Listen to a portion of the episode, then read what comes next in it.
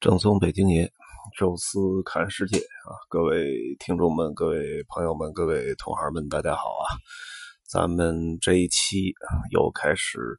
聊这个人物传记了啊！上一期呢说了说这个都柏林的博物馆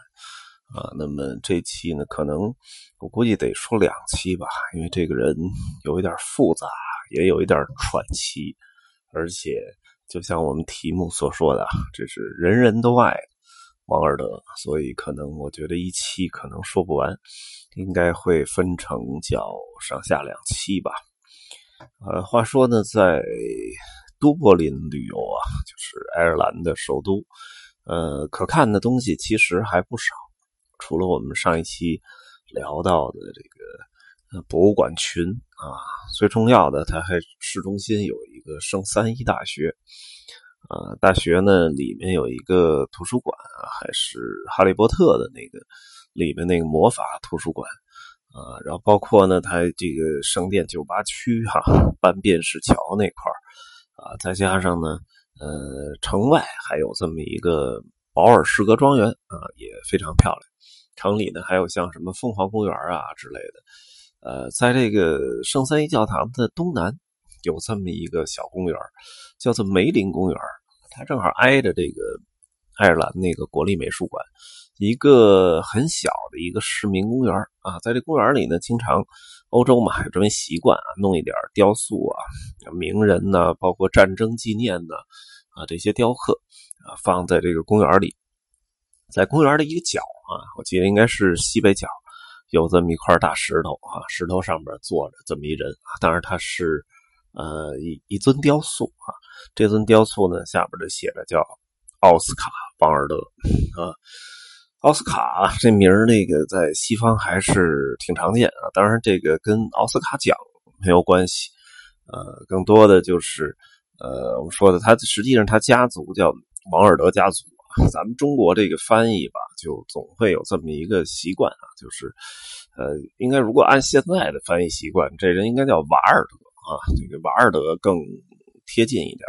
啊，但是那个时代啊，就是在民国时代，我们翻译的所有东西，呃，基本上都会把它给冠以一个有中国存在的这么一个姓氏啊，比如爱尔兰这几位，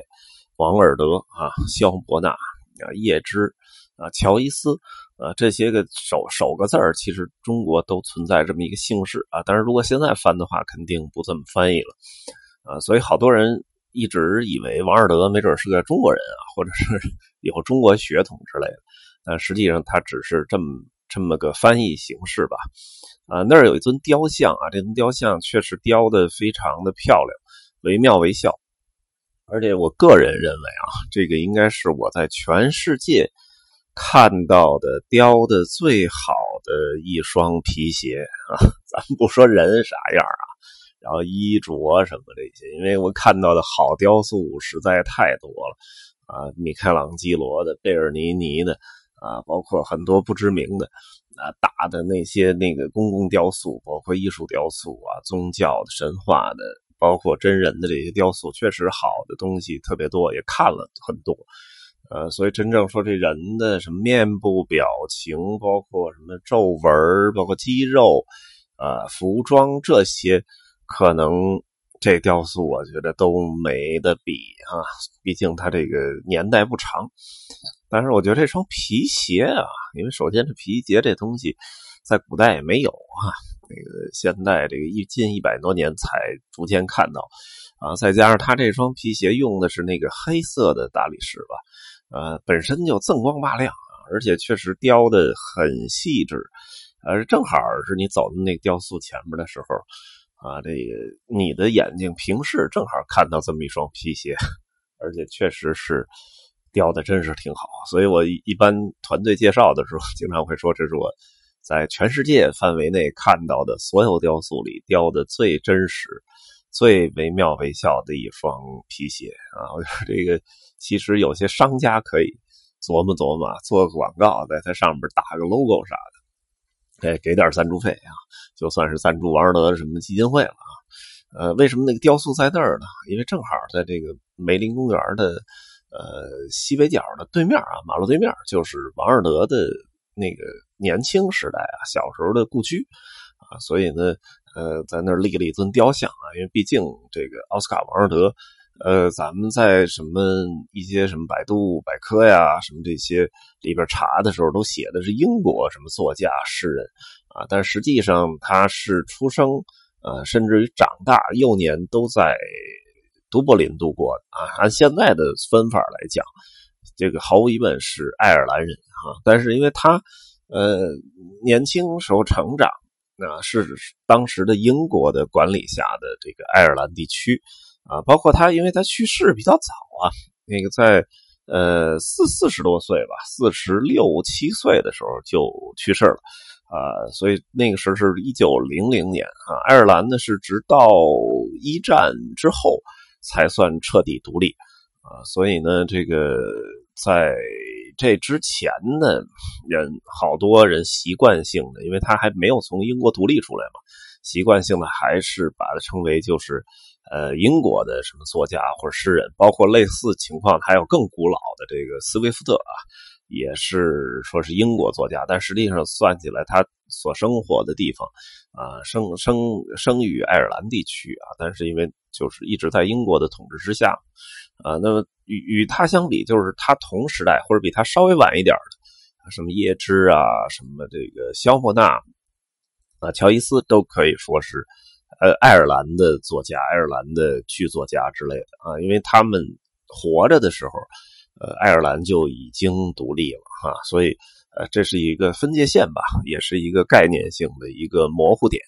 呃，话说呢，王尔德确实比那几位还是稍微要年纪大一点。啊，所以你还不能称他为什么爱尔兰的文艺复兴的什么发起人。当然，那几位的很多的艺术啊，什么诗歌，尤其是呃，这种这种艺术灵感的创作，我觉得或多或少会受到王尔德的影响。啊，因为他是比叶芝呃大不少，大个十几岁，比肖莫纳略微大一点啊，就是肖莫纳是好像比肖莫纳大个两三岁。啊，然后比这个乔伊斯是大不少啊。这个他他去世的时候，乔伊斯还很小啊，所以他是比这些人还是要更早，而且他少年成名啊。那个时代他成名的时候，可能这个叶芝也就刚出生没多久啊，所以这个是可以断定就不是一个时代的。而肖莫纳呢，是这个就是有点大器晚成啊，所以虽然比王尔德小不了多少。啊，但是他的成名是远远要晚于王尔德的。王尔德都去世了，肖莫纳那时候才应该刚刚有点名气啊，所以这个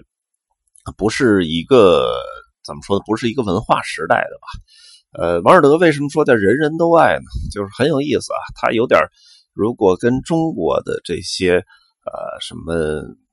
作家呀、诗人类比的话，他有一点像呃韩寒。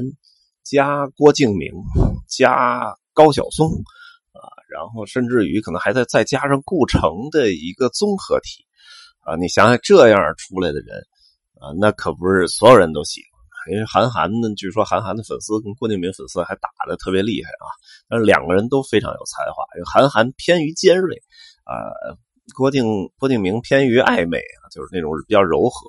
啊，这俩人在王尔德这都有。因为王尔德首先是个。我觉得最重要的是个段子手吧，因为他写的好多的那种单独的话，呃，就像现在那种什么段子一样啊，那个写个微博啊，写个金句啊，呃，这个是非常厉害的，就是他的思维逻辑性特别好，所以在那个时代，他说这么一句话，你就觉得特别有意思啊。就打个比方来说，呃，比如说这个这个关于结婚啊，他说过，叫男人结婚是因为疲倦，女人结婚是因为好奇。啊，然后我们总会误解自己，也很难理解别人。摆脱诱惑的唯一方法就是屈服于诱惑啊！就像这些话吧，你搁到现在啊，如果放在微博里，你都会觉得特别有意思啊。就是人在一百多年前就可以说的啊，所以在那个时代的英语的啊这种什么段子手啊，他应该是最早的。如果那时代有了微博啊，他一定是微博大 V 啊，那粉丝上亿啊，我觉得这都很正常。啊，再一个呢，就是他这个创作啊，短篇小说写一大堆，因为他还曾经当过这个杂志社，而且叫妇女杂志社啊，这个总编辑啊，所以就是从长的那种文学到小的散文、短篇小说、长篇小说、童话故事都能写，而且写的有的东西还挺唯美啊。所以就像那个郭敬明写的，为什么好多人特喜喜欢看啊？尤其小姑娘啊，就是写的东西很唯美嘛。他这这方面也行，既能尖锐的批评和这种讽刺，又能写很唯美的东西啊。所以两边粉丝兼收并蓄啊。我曾经看过他一个。写的一个小说叫做呃，这个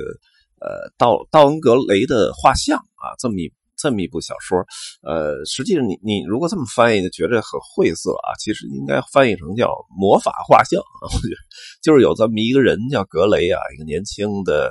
呃公子哥，长得又特别漂亮啊，这个小鲜肉啊，然后有一天就是让人给画了一幅画像。啊，那个画家也非常厉害啊，给他画的惟妙惟肖，而且显得特别好，美图都修出来，啊，觉得都特别好看。他自己看着都沉醉了，突然意识到自己有这么漂亮，所以就向那画像许了个愿啊，说这个能不能让我永葆青春？哎，结果还真就应验了啊！过了几年之后，他的容貌都没什么变化啊，所以这个就是整个的剧情就开始向这个呃有有波折的地方去转了啊，所以这个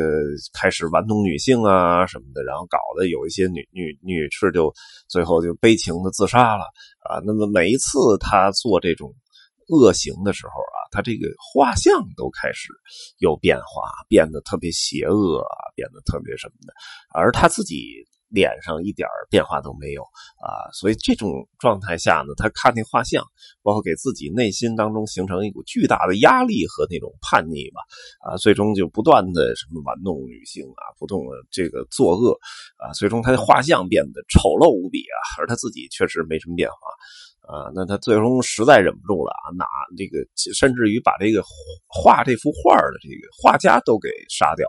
啊，然后画像变得凶恶无比的时候，他实在承受不了这个心理上的这种煎熬，最终就拿刀杵向了画像。结果他最终啊，那把那把刀很奇异的，最终是这个戳死了自己。而画像就在他死之前，最后看了一眼画像，画像又恢复到原来那种就是美少年的状态了啊！这是一个我觉得挺有预言性的一个，有点童话或者魔法那种感觉的一部呃小说吧，呃，但是也是王尔德。可能全一生当中最出名的一部长篇小说，啊，但是总体来讲很有意思啊。当然，他最牛的还是写诗歌啊，这么牛的段子，当然就可以把它稍微的改一改，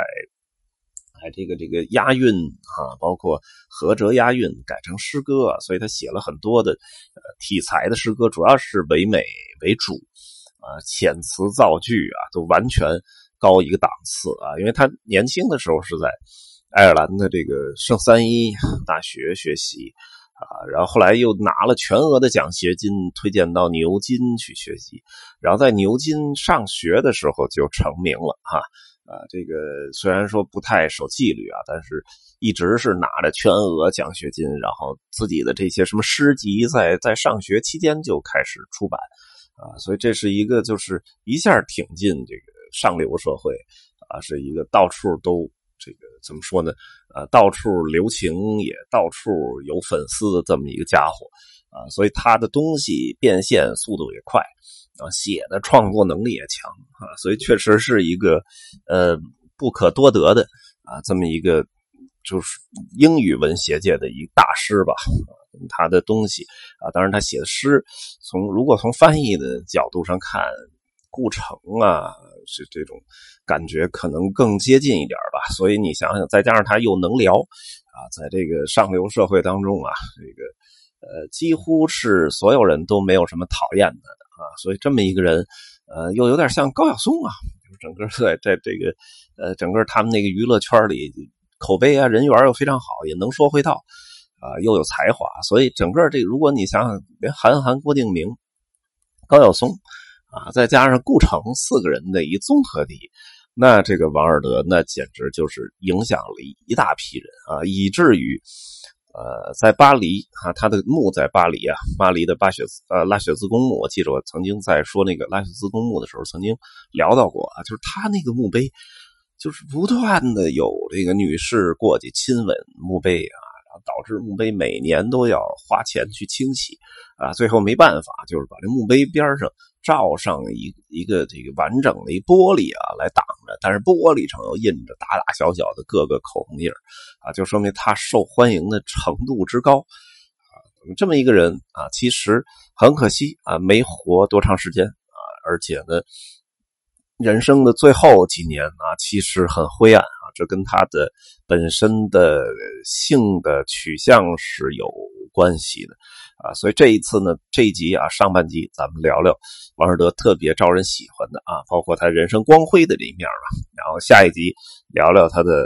感情生活啊，包括他最后的比较没落的啊人生的最后几年啊。那么这一期呢，就跟大家聊到这儿啊，咱们下期继续。